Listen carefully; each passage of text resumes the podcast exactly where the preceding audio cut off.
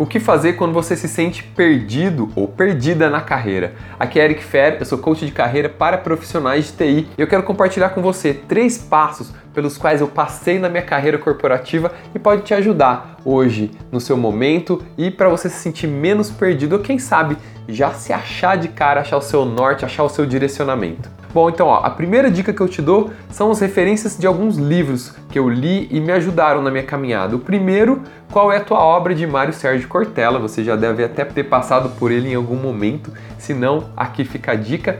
E o segundo é Como encontrar o trabalho da sua vida de Roman Krznarek.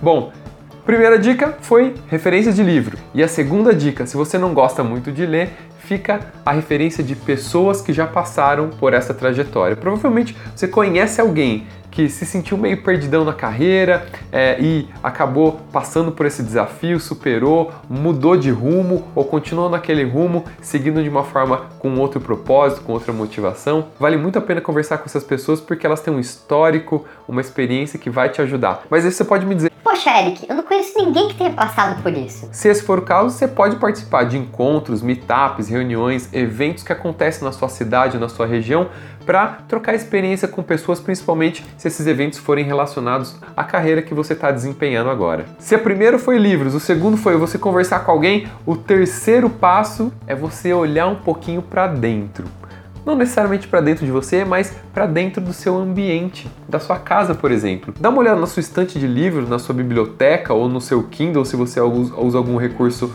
digital. Quais são os livros que você mais gosta de ler?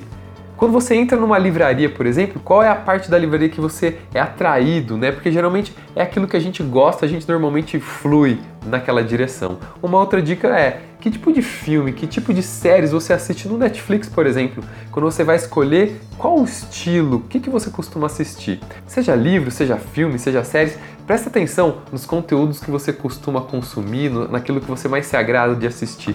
Quem sabe, de alguma forma, tem ali alguma dica para você pode te dar uma direção para aquilo que você quer. Pode ser até que você me diga: Poxa, Eric, se for nessa linha, eu vou me dedicar até coisas que não tem nada a ver com o meu trabalho, e aí? Não vou deixar tudo para trás. Você não precisa deixar tudo para trás. Quem sabe os seus gostos, somado à sua experiência e toda a sua formação, se transformam em algo novo que pode te dar uma direção completamente diferente tá bom? Bom, resumindo, eu falei de referências de livros, eu falei de falar com pessoas, eu falei de você olhar para as coisas que você gosta à sua volta, que podem te dar uma dica daquilo que você pode fazer se você tiver perdido. Eu espero que esse conteúdo tenha sido útil para você. Eu sou o Eric Fer, um grande abraço e até a próxima.